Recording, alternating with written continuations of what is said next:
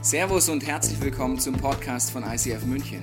Wir wünschen dir in den nächsten Minuten eine spannende Begegnung mit Gott und dabei ganz viel Spaß.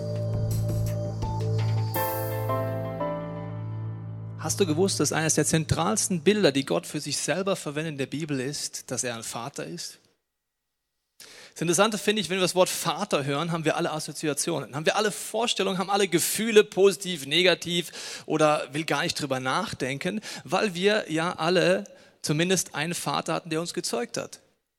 Natürlich auch eine Mutter, muss ich auch gleich dazu sagen, was heute um Vater geht. Gott ist beides. Viele Leute denken, ja, was ist er jetzt? Vater, Mutter, was ist er? Gott nimmt beide Bilder für sich. Er sagt mal am Anfang der Bibel, dass er Mann und Frau als sein Gegenüber geschaffen hat. Das heißt, Gott ist Mann und Frau und wie das noch alles aufgeht, das ist unvorstellbar. Deswegen ist auch Gott Gott und auch kein Mensch. Und deswegen geht es aber heute um Vater und ich finde es äh, auf eine Art faszinierend und erschreckend zugleich, wie stark unsere Eltern uns prägen.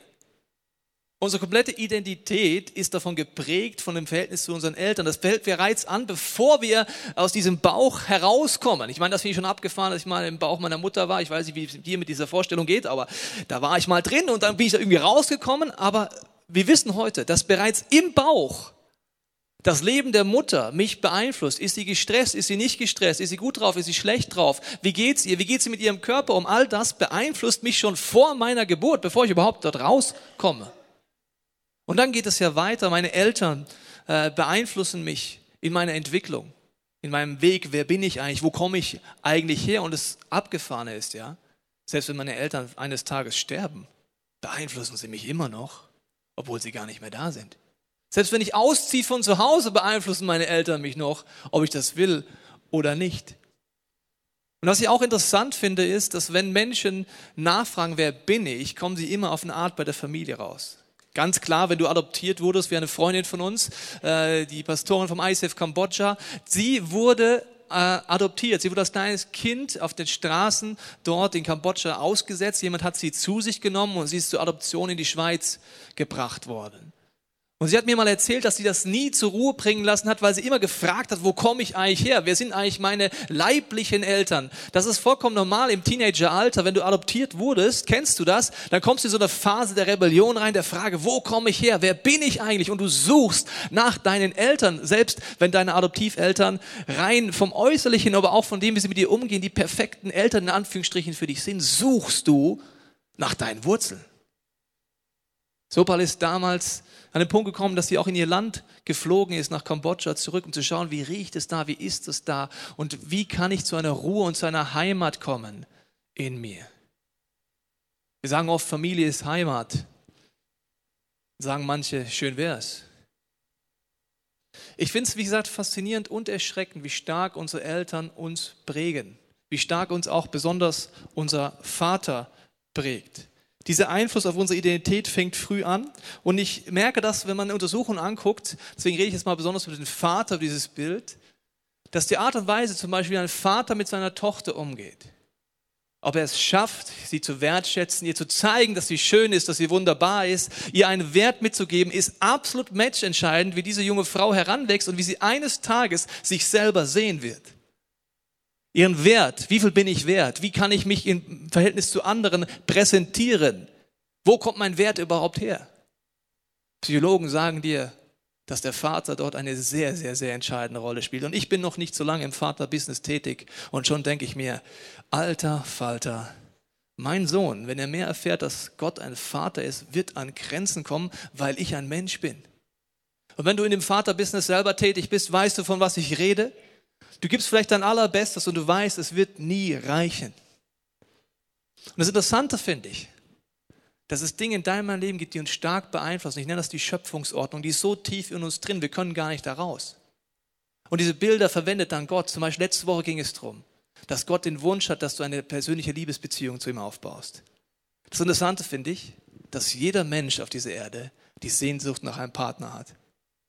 Jeder Mensch auf dieser Erde sucht ihn und sucht nach Nähe und Geborgenheit. Und du gibst mir bestimmt recht, es sei denn, du hast das noch nie wirklich erlebt. Das ist absolut genial am Anfang, wenn du verliebt bist und wenn du unter Hormonen bist, dann ist alles perfekt. Du hast den perfekten Partner gefunden. Du bist auf Wolke 7. Alles ist aufgefüllt. Deine Liebestanks explodieren. Und wenn ich dich paar Monate später frage, sagst du, ja, Habe ich perfekter Partner damals gesagt äh, über den? Ja, es war, ich meinte Partner. Ja, nicht perfekt, also das war, ist er nicht. Nee, ja.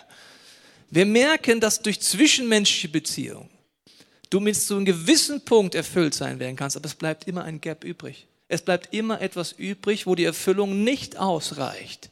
Egal, ob du deinen Traumpartner, deine Traumpartnerin gefunden hast oder nicht. Egal, ob du in einer Familie lebst oder nicht. Und das gleiche Prinzip ist, dass in meiner Beziehung zu meinen Eltern ich so viel suche. Teilweise mein ganzes Leben lang vielleicht Dinge versuche, meinen Eltern zu beweisen. Und egal wie gut meine Eltern sein mögen oder waren, sie werden nur bis zu einem gewissen Punkt mich an einen Punkt gebracht haben, wo wirklich meine Identitätstanks voll sind. Wir wollen heute darüber nachdenken, was es für dich und für mich bedeutet, weil was ich absolut interessant finde, ist, letzter Gedanke dazu, dass wenn du Kinder und Jugendliche, die aus sehr schwierigen Elternhäusern kommen, fragst, wie sollte ein Vater sein, kann dir jeder eine Antwort geben, egal ob es ansatzweise in seinem Leben erlebt hat oder noch nie. Tief drin wissen wir, wie könnte, wie sollte eigentlich ein Vater sein.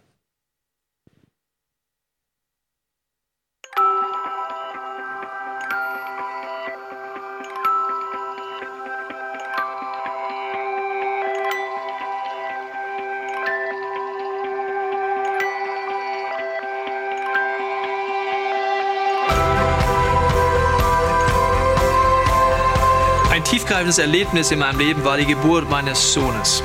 Natürlich konnte ich mich neun Monate darauf einstellen, der Bauch meiner Frau wurde immer dicker und runter, aber was es heißt, Vatergefühle zu entwickeln und zu erleben, konnte ich mir nicht vorstellen, bis ich diese kleine Knutschkugel zum ersten Mal auf meinen Arm hielt und diese Gefühle mich überwältigten. Dieser Schutzinstinkt in meinem Herzen, aber auch der Wunsch, dass er aufblüht, dass es ihm gut geht und dass ich alles dafür geben will, dass er ein gutes Leben hat, haben mich absolut überwältigt, aber auch überrascht, weil man sich das nicht vorstellen kann, bevor man vielleicht ein eigenes Kind bekommen hat. Seit der Geburt meines Sohnes verstehe ich mehr und mehr, warum Gott eine Metapher verwendet für sich selber. Er sagt, ich bin wie ein Vater für die Menschen, die sich mir anvertrauen und die mit mir diese Beziehung starten wollen. Das heißt im Johannesbrief im zweiten Teil der Bibel, dass Jesus sagt, ich bin der Weg, ich bin die Wahrheit und ich bin das Leben. Ohne mich kann niemand zum Vater kommen. Das heißt, das Ziel von Jesus war und ist, dass wir diese Vaterbeziehung erleben. An einer anderen Stelle heißt es dann noch, die aber Jesus aufnahmen und an ihn glaubten, denen gab er das Recht, Kinder Gottes zu sein, ein Recht als Kind aufzublühen. Und ich weiß nicht, ob deine Vaterbeziehung etwas Schönes ist, ob dich gern daran erinnerst oder eher was Schreckliches. Aber ich glaube, wir alle wissen tief drin, wie ein Vater sein könnte oder auch sollte. Und davon redet die Bibel, davon redet Jesus, dass Gott dieser Vater sein möchte, der mir ein Zuhause bieten möchte, ein Ruhepol sein möchte, ein Ratgeber sein möchte. Aber auch der mich versorgt, der alle Ressourcen hat, weil ein Kind normalerweise keine Angst hat, dass der Kühlschrank leer sein könnte oder dass Kleidung nicht da sein könnte mit all diesen Sorgen bei Gott zu sein, aufgefangen zu sein, aber auch zu wissen, ich bin geliebt, so wie ich bin, bedingungslos, sind Aspekte von dieser Vaterbeziehung, die absolut entscheidend ist zu entdecken in einem Glauben, der aufblühen soll.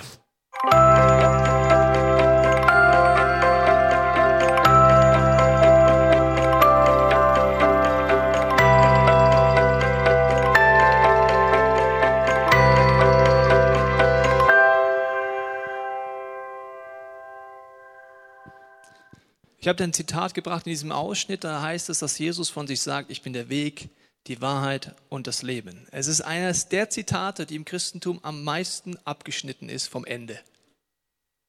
Weil die meisten lesen sich, ja, Jesus ist der Weg, Jesus ist die Wahrheit, ist das Leben. Ja, ist richtig, aber der Satz geht weiter, gell? Wohin geht der Weg? Wofür ist die Wahrheit? Wofür ist das Leben da? Damit du zum Vater kommen kannst. Niemand kommt zum Vater nur durch mit. Jesus hat ein Ziel für dich. Wenn du heute Christ bezeichnest oder auch nicht Christ bezeichnest, das Ziel ist, dass du diese Aspekte, dieses Wesen Gottes erlebst als Vater. Das ist das Ziel. Das this is all about. Es geht darum, dorthin zu kommen. Und er redet davon, dass es ein Recht ist, ein Kind von diesem Gott zu sein. Ich weiß nicht, wie weit du von Kindern weg bist, ob du Kinder hast oder nicht, ob du sagst, ja, ich war mal eins damals 1961 oder ob du sagst, ich habe keine Ahnung eigentlich, was das eigentlich bedeutet, aber tief drin wissen wir doch, dass diese Bilder wir sofort verstehen. Ich habe es gesagt, das Interessante ist, wenn ich jetzt eine Umfrage machen würde, was ist denn ein perfekter Vater? Was ist denn ein Kind? Was soll denn das, dieses Bild vielleicht für mich bedeuten? Werden wir zu ähnlichen Antworten kommen. Ich habe das auch heute Morgen mal Leute aus unserem Aufbau-Logistikteam gefragt, was sie sagen würden. Was ist denn ein Vater oder was wäre so eine Vaterbeziehung, ein Wunsch, eine Sehnsucht? Aber was heißt es auch, ein Kind zu sein? Das schauen wir uns mal kurz ab, heute Morgen beim Aufbau aufgenommen.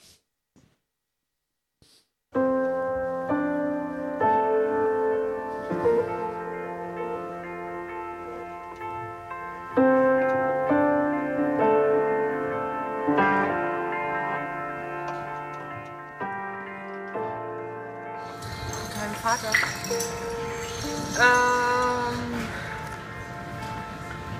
jemand, dem man vertrauen kann, der für einen sorgt und ähm, der einen liebt ohne Bedingungen.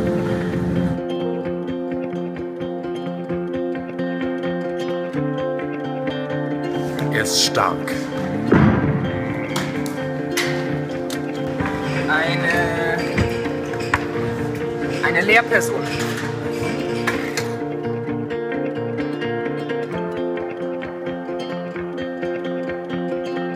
Geborgenheit und Liebe.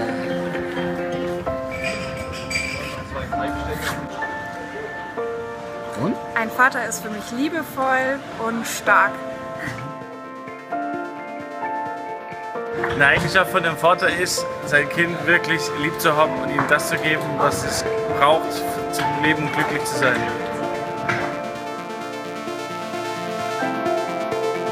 Ein Vater macht aus, dass er Zeit hat für seine Kinder, sich in sie investiert und ihnen zur Verfügung steht, wenn sie ihn brauchen.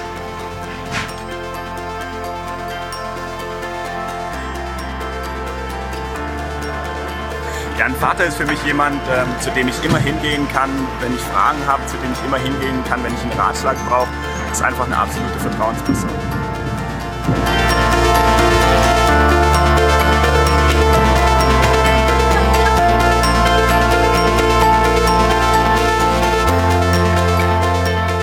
Von wenig eine Ahnung, aber das ist ihm scheißegal.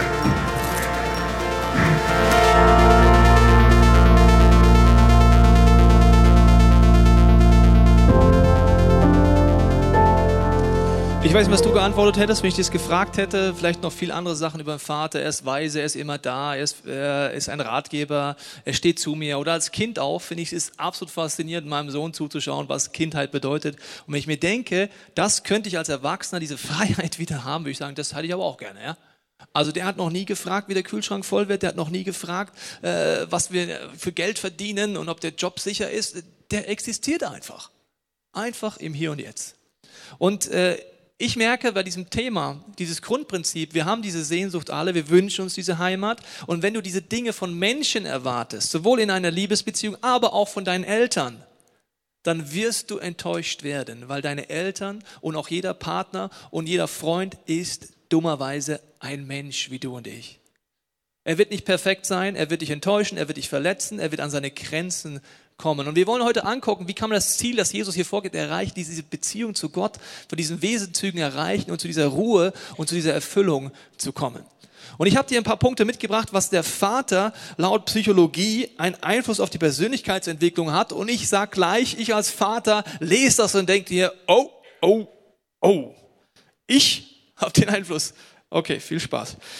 Vater, welchen Einfluss hat er? Erstens auf die Erkundungsbereitschaft des Kindes. Mit anderen Worten, geht das Kind Risiken ein, traut es sich, hat es dieses Urvertrauen, dass es nichts passiert, ich werde nicht dafür groß bestraft, ich kann immer wieder zurückkehren, auch mit meinen Fehlern. Kurzer Test für dich und für mich, wie stark du diese Gottesbeziehung in diesem Bereich schon erlebst.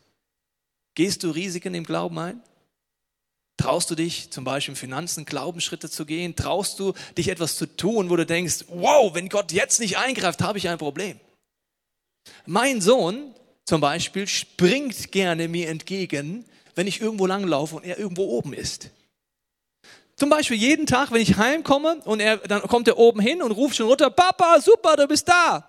Ich spring gleich, sagt er dann meistens. Ich weiß schon, was er meint. Wenn ich um die letzte Kurve biete in einem Treppenhaus und das sind sieben Stufen, läuft er aus der Wohnungstür an, geht um die Kurve und macht Free Falling. Der springt einfach, weil er hat vorher angekündigt, Papa, ich werde springen. Und ich denke mir immer, Junge, ich weiß das schon vor, ich bin immer unter Druck, wenn ich die äh, Taschen habe oder irgendwelche Tüten, weiß, die müssen weg, weil der springt gleich. ist ihm wurscht, der schaut auch nicht wirklich, ob ich den Laptop in der Hand habe oder irgendwas, der springt. Das heißt, Risikobereitschaft, hast du das im Glauben? Wenn nein in deinem Leben, ist das ein Zeichen, dass du in einer Gottesbeziehung noch mehr entdecken darfst. Nummer zwei, Einfluss des Vaters auf die Entwicklung eines positiven Selbstbildes. Wer bin ich? Wie viel Wert habe ich? Was ist meine Identität? Denke ich gut über mich? Schlecht über mich? Du kannst dir beim Denken manchmal zuhören und dann wirst du merken, wie dein Selbstbild ist ob du dich schön findest. Ich habe es gesagt, dass besonders Töchter, die aufwachsen, absolut matchentscheidend ist, was der Vater ihnen auch an Wert für ihre Schönheit und ihre äußerliche und innerliche Schönheit mitgibt. Aber auch als Jungs. Auch da zentraler Einfluss. Er hat Einfluss auf die Beziehungsfähigkeit und Sozialisation des Kindes. Mit anderen Worten, gehe ich Konflikte ein? Was passiert, wenn wir uns streiten? Bin ich ein Wetterfähnchen, das einfach mit dem Wind geht, damit man mich liebt? Oder sage ich an manchen Punkten, nein, hier ist eine Grenze erreicht, das geht mit mir nicht, das kannst du mit mir nicht machen. In einer Beziehung, in einem Arbeitsverhältnis, egal wo, mein Selbstwert ist da und ich kann Konflikte angehen. Kann auch den Frust aushalten, dass ein Konflikt auch, liebe Väter, falls ihr hier im Raum seid, welcome in my life. Herausfordernd. Viertens, die Geschlechtsrollenentwicklung des Kindes. Absolut entscheidend der Vater. Wer bin ich? Bin ich Mann? Was heißt Mann sein überhaupt? Bin ich Frau? Was heißt Frau sein überhaupt? Wen liebe ich? Das gleiche Geschlecht, das andere Geschlecht? Muss ich mein Geschlecht ändern? All das? In der Psychologie findest du das? Der Vater hat darauf zentralsten Einfluss. Und du merkst, wenn du das anhörst, ja, okay, das merke ich, da gibt es wahrscheinlich bei uns allen, ohne dir zu nahe zu treten zu wollen, Potenzial nach oben, dass wir eine Gottesbeziehung erleben, die die Gaps in unserem Leben, die Väter hinterlassen haben und jeder Vater, selbst der gefühlt beste Vater, wird Lücken hinterlassen. Ich habe es gesagt, ich wiederhole es, wenn du von deinem Vater erwartest, dass er Dinge füllt, die nur Gott füllen kann, wirst du enttäuscht. Ich merke, es ist einfach der folgende Punkt sehr zentral, Thema Wert, Thema Identität. Wenn Gott mit dir eine Reise gehen möchte, dass du 100 Prozent, wenn das 100 Prozent wären von deiner Identität, wer bist du, dass du in dir ruhst, wenn das dein Ziel ist, dann kann es sein, dass vielleicht durch deine äh, Vater- und Elternbeziehung vielleicht 70 Prozent davon gefüllt sind. Dann bleiben 30 Prozent.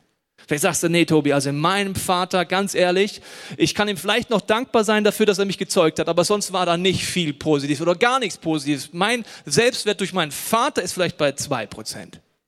Dann hast du 98 Prozent den Gap. Vielleicht 30, vielleicht 20, aber wir haben alle Minderwert. Was heißt es? Gefühlt ist mein Wert kleiner als 100 Prozent. Übrigens auch, der, der, wer selbstbewusst rüberkommt, arrogant. Arroganz ist übrigens auch ein sehr großer Minderwert. Weil es zeigt einfach, ich muss etwas mich präsentieren. Und diesen Gap werden wir versuchen zu füllen. Den füllen wir alle irgendwie. Den können wir füllen durch Flirten, Anerkennung vom anderen Geschlecht, Anerkennung durch Freundschaften, Anerkennung, indem ich etwas leiste, indem ich den nächsten Karriereschritt mache. Anerkennung vielleicht durch meine Position, vielleicht, dass ich wer bin, vielleicht durch mein Auto, vielleicht durch mein Haus. Alles tolle Dinge, verstehe mich nicht falsch. Nur wenn ich versuche, und das ist unterbewusst, meinen Wert dadurch zu steigern, dann wird es mich nie erfüllen. Ich kann das auch versuchen mit Ernährung oder allen anderen Dingen, mit Sport, mit äh, Selbstkasteiung, mit Schönheits-OPs. Ich habe ganz viele Möglichkeiten und jeder von uns wird auf irgendeine Art diesen Gap auf Alkohol, du kannst es immer weiter denken, du wirst diesen Gap füllen. Und jetzt sagt Jesus, deswegen will ich dich in eine Beziehung zum Vater führen, der dir eine Identität schenkt, die wächst und wächst und wächst und immer weniger es nötig hast zu füllen. Mach dir ein anderes Beispiel. Wenn du schon jemals in deinem Leben über eine andere Person schlecht geredet hast, die nicht im Raum ist, hast du Minderwert. Jetzt wird es unangenehm, gell? Haben wir wahrscheinlich alle schon mal gemacht, denke ich jetzt mal, gell? Ja, wieso das denn? Überleg's mal aus einer Vogelperspektive. Wenn ich es nötig habe, über eine Person schlecht zu reden, die nicht im Raum ist, habe ich es nötig, sie runterzudrücken, damit ich besser dastehe. Das heißt, ich fülle mein Gap in mir, indem ich die andere Person runterdrücke. Ich weiß noch genau, als wir diese Kirche ganz frisch angefangen haben. Mann, wir waren jung, wir waren gut aussehend, wir waren wild, wir waren naiv und wir waren unreif.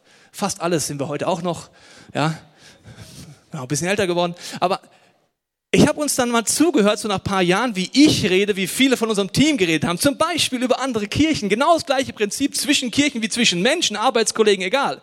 Und ich habe euch zugehört, wie wir geredet haben und andere Kirchen schlecht gemacht haben. Ja, das ist ja so und so und so und so. Wie peinlich ist das denn?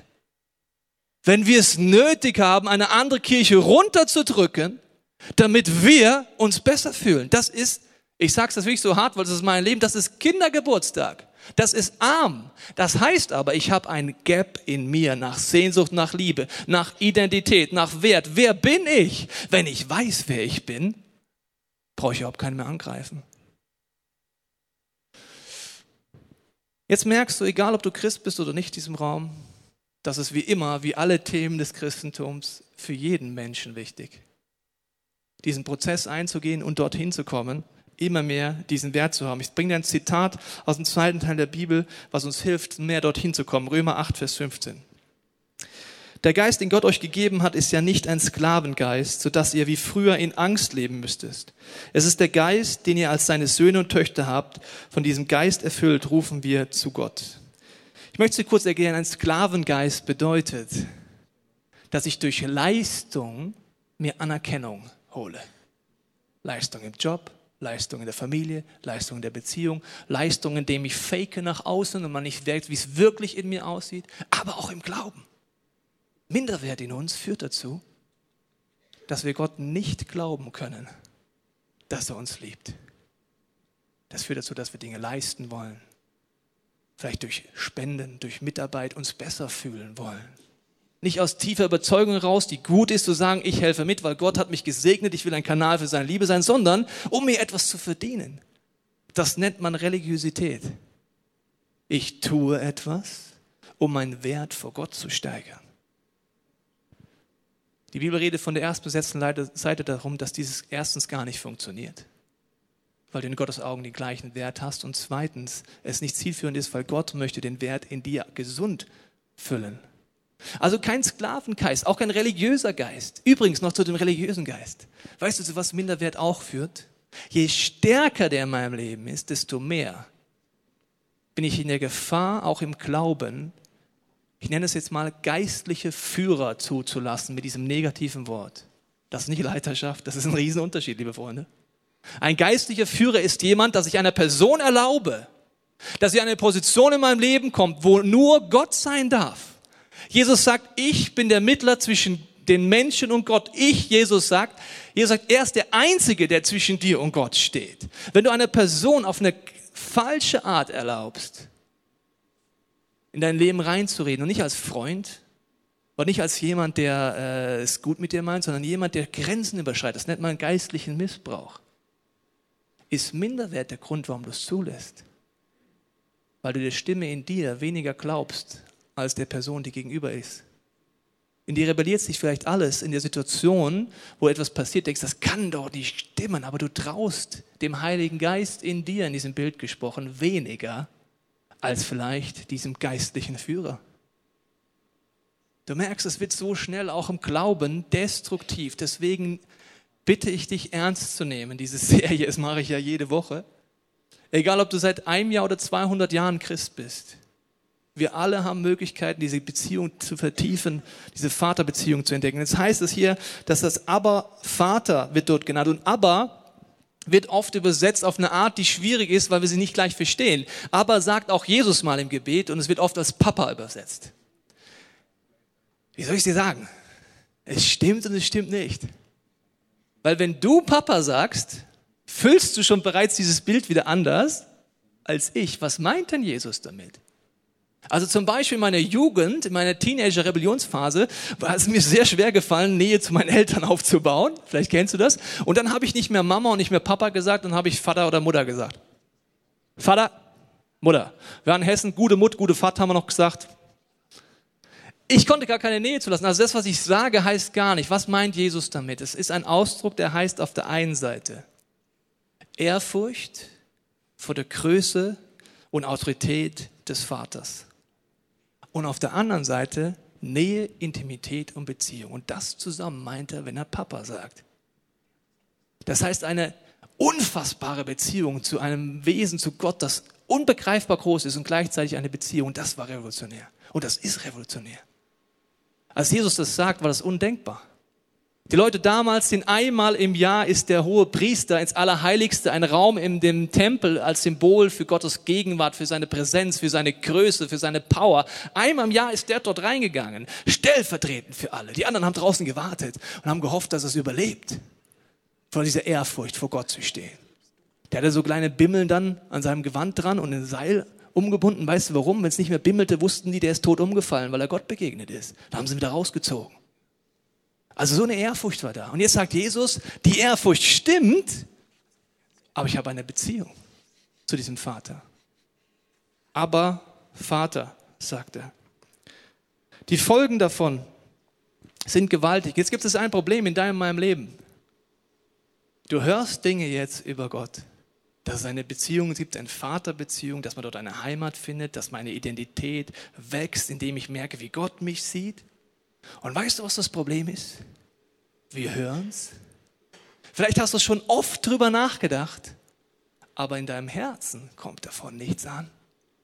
Du weißt, dass Gott dich liebt, vielleicht, aber erleben ist was komplett anderes. Du weißt, dass Gott deine Identität als 100% ansieht, dass er dich dorthin helfen möchte, dass er dich unterstützt, dass er hinter dir steht, dass er ein Ratgeber ist. Du weißt das alles, aber erleben tust du es nicht. Und das kann ich dir am besten hiermit erklären.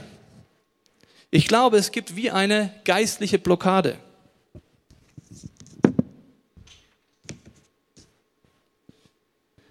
Die sieht man nicht, aber sie ist zwischen Kopf und Herz anatomisch 30 Zentimeter, geistlich gesehen Welten. Ob ich etwas weiß oder ob ich es erlebe. Das heißt, du kannst schon oft von dieser Vaterbeziehung gehört haben, aber du erlebst es nicht. Die Frage, woher kommt diese Blockade? Was blockiert mich, dass ich es wie nicht erlebe und zwar nur weiß? Und Wissen, liebe Freunde, ist noch nie das Problem des Christentums gewesen. Wissen ist sehr wahrscheinlich auch in deinem Leben nicht das Problem. Wahrscheinlich hast du schon zwei Millionen Predigt gehört oder ist die erste Predigt, ist egal. Wissen ist nicht das Problem. Erleben ist wichtig. Und die Frage ist, was ist die Blockade? Ich merke, die Blockade in unserem Leben kommt daher, dass unsere leibliche Eltern, besonders unser leiblicher Vater in dieser Metapher gesprochen, unsere Perspektive begrenzt. Ich möchte es dir zeigen an meinem Vater. Mein Vater hat viele Dinge in meinem Leben gut gemacht und egal was ich erlebe, wenn ich es nicht reflektiere, erlebe ich durch diese Prägung. Wie sehe ich Ehe? Wie sehe ich Familie? Wie sehe ich Wert? Was ist überhaupt Liebe? Was ist Sicherheit? Was ist Heimat? Und das Problem ist, dass dieses Bild meines Vaters, sobald ich auf Gott blicke, Folgendes macht. Ich versuche auf Gott zu schauen aber wie eine Schablone vor meiner Seele, vor meinem Geist ist mein leiblicher Vater. Wenn er Dinge gut gemacht hat in deinem Leben, ist es sehr wahrscheinlich, dass es dir leicht fällt, dass Gott das auch gut mit dir meint. Wenn er immer da war für dich, hinter dir stand, dir gesagt hat, er ist stolz auf dich, fällt es dir sehr wahrscheinlich sehr leicht, dass Gott stolz auf dich ist. Vielleicht hat er aber nie Nähe zulassen können. Vielleicht war er eher distanziert und du wusstest nur vom Kopf, dass er liebt, aber hat dich vielleicht nie in den Arm genommen. Dann fällt es dir wahrscheinlich auch schwer, dass Gott diese Nähe zulässt. Oder er hatte vielleicht Zweifel oder war schwach und du denkst dir, ja, vielleicht ist Gott schwach. Diese Schablone haben du und ich, wenn wir auf Gott schauen. Und wir kommen erstmal nicht raus. Und das ist oft diese Blockade, auch bei meiner Mutter, die verhindert, dass das Wissen in mein Herz sagt. Die Frage ist, was mache ich jetzt damit? Wie kann ich damit umgehen? Der erste Schritt ist, dass ich Gott zulasse, dass er mir überhaupt zeigt, wo Blockaden sind. dass ich erstmal tief annehme, dass meine Eltern begrenzt sind. Und wenn du Eltern bist, ist es so eine Doppelsache. Ja, auf der einen Seite denkst du jetzt über deine Eltern nach, auf der anderen Seite weißt du, du selber versagst. Das heißt, du hast gleich zwei Fragen im Kopf. Du denkst, ja, okay, meine Eltern, aber ganz ehrlich, ich habe auch schon in den wenigen Jahren Dinge getan oder unterlassen, wo ich sagen würde, das war suboptimal. Der erste Schritt ist, und das ist auch in dem Arbeitsheft zu dieser Serie, und ich hoffe, du hast das schon, ich hoffe, du machst das mit deiner Small Group, weil es ist entscheidend, praktisch zu werden. Der erste Schritt ist, dass man dankbar wird für das, was mein Vater gemacht hat in meinem Leben. Der zweite Schritt ist, dass ich Dinge, wo ich merke, die sind super mal, dass ich vergebe. Da ging es letzte Woche drum, diesen Tausch am Kreuz. Dass ich das anwende auf meinen Vater. Aber eben auch auf mein Leben, wenn du selber Eltern bist. Und dass ich dann erkenne, wo ist mein Bild begrenzt, wo habe ich Blockaden. Und das ist super mit einem Freund, einer Freundin, einer Small Group zu tun. Das gibt es auch im Get Free Day, Get Free Weekend. Ganz wichtig, dorthin zu kommen, diese Blockaden zu lösen und diese Bilder durch positive Gottesbilder zu ersetzen, dass du Durchbrüche erlebst. Das hört sich sehr unspektakulär an, ist aber im Ergebnis spektakulär. Was es bedeuten kann, Gott als Vater kennenzulernen, wird uns jetzt an diesem Punkt der Sebastian aus seinem Leben erzählen, wie er es erlebt hat, durch diese Gottesbeziehung an einen Punkt zu kommen, wo der Vater entscheidend wird. Wenn ich die Vokabel Vater für Gott höre, dann habe ich wirklich gemischte Gefühle. Weil auf der einen Seite weiß ich, ja, ja, Gott ist der Vater, er ist liebevoll, er kümmert sich um mich. Das habe ich im Studium gelernt. Aber auf der anderen Seite ist diese Barriere so groß, weil mein Vater mich geprägt hat und dem, wie man Vater sehen kann. Mein Vater war Zeit meines Lebens schwer krank. Er hat im Rollstuhl gesessen. Ich habe ihm geholfen, auf dem Klo äh, seine, ja, seine, seine Notdurft zu verrichten. Und mein Vater war für mein Leben nicht wirklich relevant. Weil er hat den ganzen Tag am Tisch gesessen und hat über das Leben nachgegrübelt. Und wenn man das so macht, über Jahre, über Jahre, dann fängt man an, unzufrieden zu werden mit seinem eigenen Leben und das hat die Auswirkungen auf die ganze Familie. Das heißt, zu Hause war mein Vater häufig unzufrieden. Und er war nie bei diesen ganzen Situationen da, wo ein Junge seinen Vater braucht. Draußen beim Fußballspielen, beim Basketballspielen, bei großen äh, Events in meinem Leben. Was ich gelernt habe von meinem Vater ist, er liebt mich. Und er hat immer an mich geglaubt, egal ob ich grüne oder rote Haare hatte. Er hat gesagt, ja, die Grünen waren besser oder die Roten. Wenn ich einen Trainerschein gemacht habe, hat er gesagt, hey, du bist ein Trainer. Das heißt, ich habe keine Probleme zu glauben, dass Gott auf mich stolz ist. Aber dass er relevant für mein Leben ist, tatsächlich in mein Leben reinsprechen kann und dass er überhaupt eine Ahnung von meinem Leben hat, das ist mir ganz schwer gefallen. Und dann ist mein Vater gestorben und am Grab konnte ich nicht weinen. Äh, selbst Jahre später war das etwas, wo ich gesagt habe, ja, das ist gut, dass er gestorben ist, weil es ist eine furchtbare Situation für ihn in seinem Leben gewesen und das ist nun vorbei und auch für unsere Familie. Sieben Jahre später, auf einer Dachterrasse, sitze ich dort, es ist wunderbarer Sonnenschein, ich lese ein Buch und plötzlich kommt dieses ganze Leid, was die Krankheit äh, von meinem Vater in die Familie gebracht hat, wie eine Welle über mich. Und ich habe geweint, geweint, geweint. Und so nach einer halben Stunde höre ich einfach eine Stimme, ein Gedanke in meinem Kopf. Und die hat gesagt, Basti, dein Papa ist bei mir. Alles gut.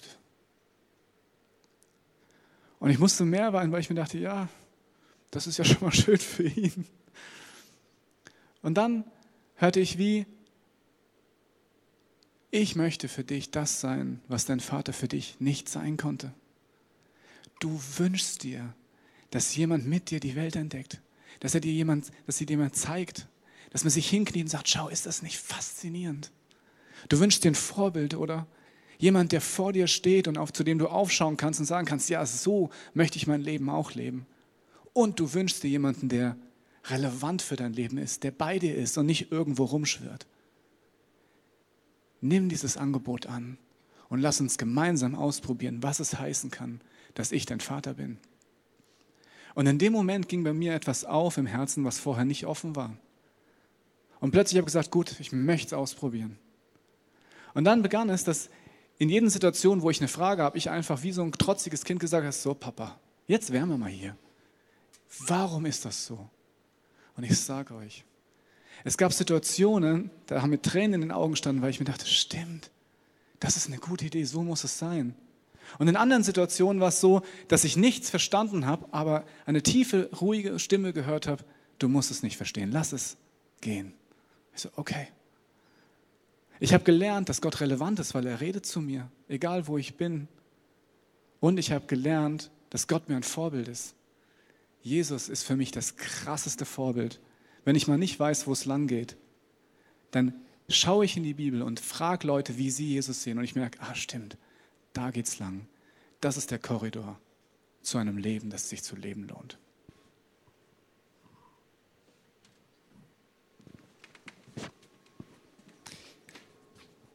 Ich weiß nicht, wie dein Vater war, wie dein Vater ist, aber du hast die Möglichkeit, heute eine Startentscheidung zu treffen. Zu überlegen und Gott zuzulassen, egal ob du diese Beziehung schon kennst oder nicht, zu fragen, wo gibt es Blockaden? Du kannst dieses Gebet gleich sprechen und sagen, Vater, zeig mir, wo bin ich limitiert? Wo gibt es Blockaden? Wo gibt es die Momente, dass ich genau merke, meine Eltern, besonders mein Vater, beeinflusst mich? Und wo bin ich an dem Punkt, wo ich loslassen darf, wo ich vergeben darf, wo ich vergeben muss? Weil es ein Mensch ist. Und ich möchte es nochmal deutlich sagen. Wenn wir enttäuscht von unseren Eltern sind, dann liegt es unter anderem auch daran, dass es einfach Menschen sind. Ich möchte damit nicht verharmlosen, was Eltern getan haben oder tun. Ich glaube nur, dass die gute Nachricht ist, dass du von Menschen nicht das erleben musst, was du dir wünschst. Das wirst du auch nie ganz erleben, weder in der Partnerschaft noch bei deinen Eltern. Das wirst du in einer lebendigen Gottesbeziehung erleben. Und ich möchte jetzt beten. Und wenn du magst, kannst du einfach dieses Gebet nutzen als Startentscheidung, wo du heute wie anfängst, dich Gott zu nähern, auch in den nächsten Minuten und dann zu sagen, du willst die nächsten Wochen nutzen mit dem Arbeitsheft, mit Freunden, mit deiner Small Group und wirklich diese Reflexionszeit anzugehen, dass Gott dort Durchbrüche macht. Vater, ich danke dir für dieses Thema. Ich danke dir, dass es etwas aufrüttelt in jedem von uns und du siehst, dass wir alle unabhängig von unserer geistlichen Reise viel Potenzial und Luft nach oben haben, was unsere Identität, unseren Wert angeht. Du siehst den Minderwert, der immer wieder durchkommt. Und du siehst die Sehnsucht, dass es gefüllt wird. Zeige jedem von uns, wie das auf eine göttliche Art funktionieren kann. Dass wir dort wachsen können in der Gewissheit, dass du uns nicht nur liebst, sondern dass du hinter uns stehst. Dass wir in der Beziehung mit dir diesen Vater entdecken können, der als Ratgeber da ist der unlimitiert ist, der alle Ressourcen hat, der mich versorgt, der sich freut, wenn ich Risiken eingehe und der mich wieder aufhält, wenn ich hinfalle. Und ich bete jetzt für die nächsten Minuten, dass du jedem von uns zeigst, was das ist. Und ich binde den Geist der Täuschung und der Lüge und der Verwirrung über deinem Leben. Dass der Heilige Geist jetzt anfängt, die Dinge zu zeigen, Blockaden, Schablonen, durch die du guckst und die Angebote, die Gott dir macht. Amen. Du wirst in den nächsten Minuten die Möglichkeiten haben, wenn die Band jetzt hier gesungene Gebete spielt, auf der einen Seite in den hinteren Teil zu gehen, das ist unser Gebetsteam. Es betet sehr gerne mit dir, wenn du merkst, es gibt diese Blockaden, es gibt diesen Schmerz. Und ich glaube, wir haben alle unterschiedlichen Schmerz bei diesem Thema. Sie beten sehr gerne mit dir. Du kannst aber auch an deinem Platz die Zeit nutzen, diese Startentscheidung zu treffen, mit Gott drüber zu reden, ihm schon Dinge zu geben in deinem Herzen, die dich belasten, die dich beschäftigen. Und ich verspreche dir, wenn du dich auf diese Reise machst, wirst du Durchbrüche erleben und Dinge nicht nur wissen, sondern sie erleben. Wir hoffen, dass dir diese Predigt weitergeholfen hat. Wenn du Fragen hast, kannst du gerne an info at icf-moenchen.de mailen und weitere Informationen findest du auf unserer Homepage unter www.icf-moenchen.de.